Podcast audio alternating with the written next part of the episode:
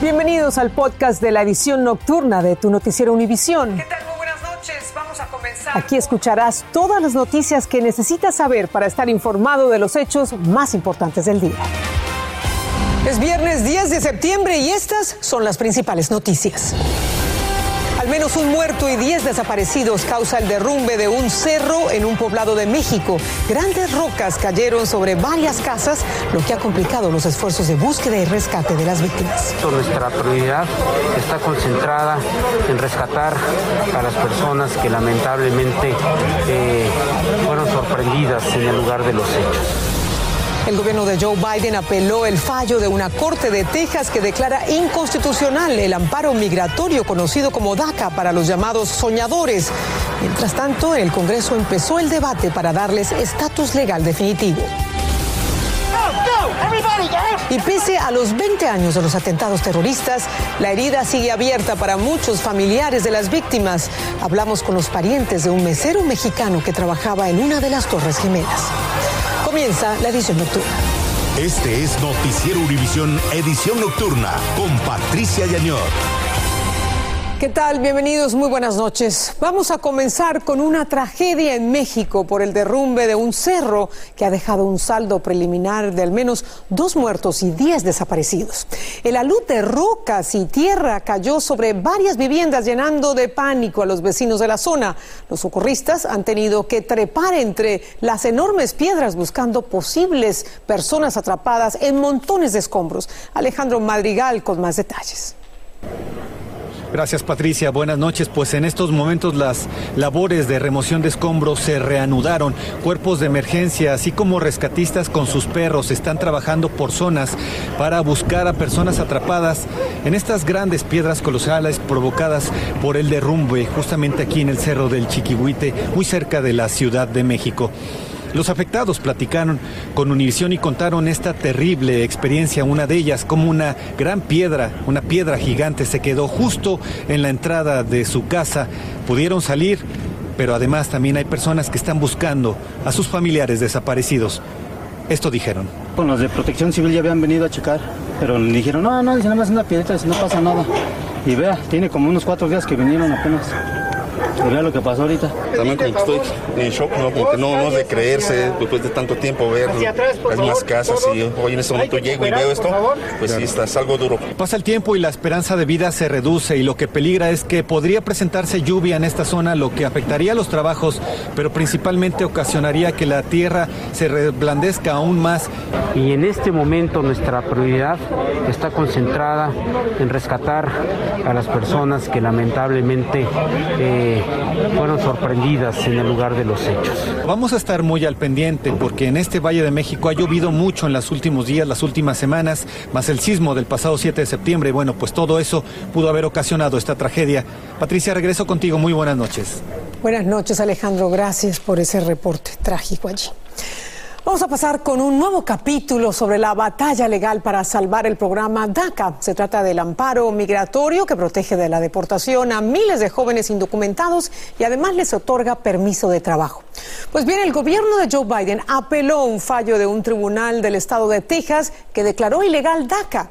Y como nos cuenta Pablo Gato, este es otro capítulo de incertidumbre que viven los llamados soñadores desde que nació DACA que implica la apelación de la administración Biden? El caso ahora será considerado por la Corte del Quinto Circuito de Apelaciones y es muy probable que terminará en la Corte Suprema, ya que este circuito ha dado decisiones negativas en el pasado con respecto a DACA. La acción fue bien acogida por los llamados jóvenes soñadores. Eh, vemos de que la administración ha tomado pasos decisivos para tratar de proteger el programa de DACA en la Corte, tal y cual lo habían indicado hace meses anteriores. No se sabe cuánto tiempo durará el proceso en los tribunales. Las opciones de éxito para los beneficiarios de DACA son básicamente dos. Una en las Cortes, la otra en el Congreso. Inmigración fue también un tema en el Congreso hoy tiene realmente una significancia muy grande, ya que justo hoy se está empezando a discutir en el Congreso y en el Senado una ley de reforma migratoria que vendría incluida en el presupuesto de los próximos años. So, tiene mucha importancia, mucha relevancia. Y es por eso que estamos enfocados actualmente en urgirle al Congreso de que pase algún tipo de protección definitiva a un camino a la ciudadanía. Si las Cortes fallan, los demócratas deben pasar la ley, ya que tienen mayoría en ambas cámaras, dicen algunos jóvenes DACA. No hay excusas, que tienen todo el camino para, para darnos lo que necesitamos, para darnos un camino a la ciudadanía y depende de ellos si lo van a hacer o no. Han hecho 10.000 promesas y ninguna las hemos visto cumplidas y estamos cansados de esperar. En Washington, Pablo Gato, Univisión. Estamos cansados de esperar, claro que sí. Gracias, Pablo, por tu informe. Y más de 10 millones y medio de estadounidenses viven con al menos un inmigrante indocumentado. Esa es la revelación de un estudio de la FWD US, una organización pro inmigrante que encabeza Mark Zuckerberg, el fundador de Facebook.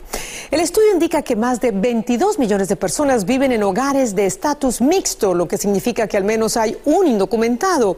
El análisis de FWD US señala además que cerca de 5 millones 800 mil niños que son ciudadanos viven en hogares en los que uno de sus miembros es indocumentado. Además, cerca de 1.700.000 estadounidenses tienen un cónyuge indocumentado. Cifras reveladoras y un ataque a las libertades personales y civiles. Así calificaron varios gobernadores republicanos las órdenes de vacunación contra el coronavirus del presidente Biden a empleados federales y también del sector privado. Incluso amenazaron con demandar a su gobierno para bloquear estas medidas, pero Biden les dijo, adelante.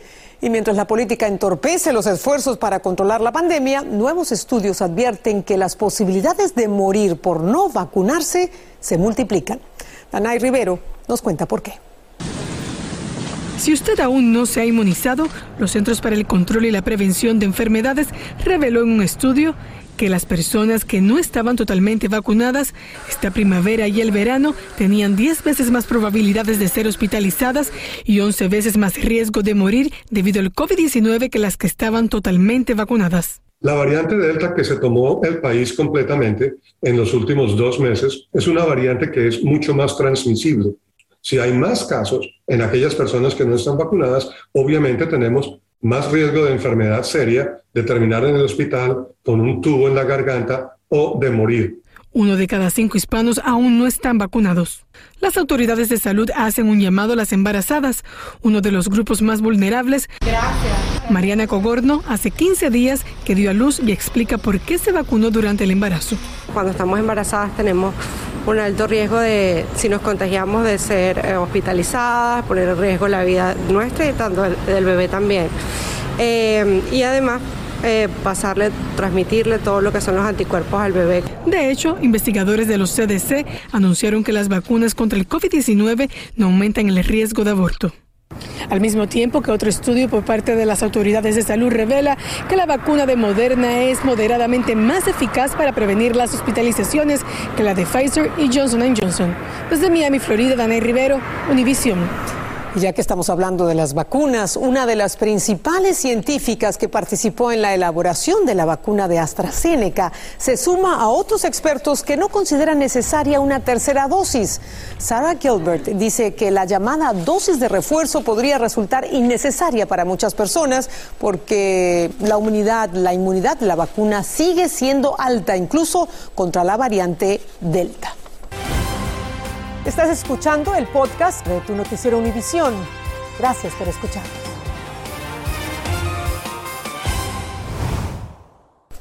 Pasamos a Los Ángeles, donde el Departamento de Policía está siendo cuestionado por organizaciones de derechos civiles luego de autorizar a sus propios agentes a revisar las redes sociales de las personas que interrogan y a archivar sus datos, incluido el número de seguro social. Difícil de creer. Y como nos dice Romy de Frías, esta práctica ha encendido las alarmas porque pone en riesgo el derecho de los ciudadanos a su privacidad amparada por la Constitución. Agentes de la Policía de Los Ángeles están recopilando información de las cuentas de redes sociales de civiles como Facebook, Instagram y Twitter mediante tarjetas de entrevista. Esencialmente pueden ser llenadas cuando un oficial habla con alguien, ya sea una víctima, un testigo o una persona caminando en la calle. Nos cuenta Rachel Levinson Wallman del Centro de Justicia Brennan, quien dio a conocer en un reporte que las tarjetas también piden número de seguro social, información que posteriormente suben a la base de datos de la policía. No tienen el derecho, pues, porque son cosas personales ya lo privan a uno de, de, su libertad, pues. En un memorando interno, el jefe de la policía, Michael Moore, dijo que era fundamental obtener estos datos para investigaciones, arrestos y enjuiciamientos. En octubre del año pasado, fiscales presentaron cargos contra tres agentes de la policía de Los Ángeles, acusándolos de utilizar dichas tarjetas para presuntamente etiquetar a civiles como pandilleros cuando fueron arrestados y si nadie lo están vigilando para ver si no están cometiendo abusos con esta información. Entonces, ya sabemos con el LAPD, ellos pueden eh, cometer abusos de los derechos civiles de las personas. La policía también monitorea las redes sociales usando hashtag o frases y utiliza tecnología de vigilancia. El LAPD dijo en un comunicado que esta información era crítica para comunicarse con la población. Desde Los Ángeles, California, Romy de Frías, Univisión. Y en Illinois, un inmigrante con la ayuda de la organización Maldef entabló una demanda contra los dueños de la vivienda que arrendaba, quienes lo denunciaron ante ICE como represalia luego de una disputa por una reparación menor. Y como nos cuenta Viviana Ávila desde Chicago, hay preocupación por los abusos contra los eh, arrendatarios o arrendadores una vez finalice la moratoria de desalojos. Esta es la primera demanda que se presenta en el estado de Illinois bajo la Ley de Protección de Inquilinos Inmigrantes desde que se aprobó en 2019. José Zavala Padilla entabló la querella contra los propietarios de la vivienda donde residía en el poblado de Cícero, quienes dijo lo denunciaron ante ICE luego de un desacuerdo por el arreglo de un problema en el baño.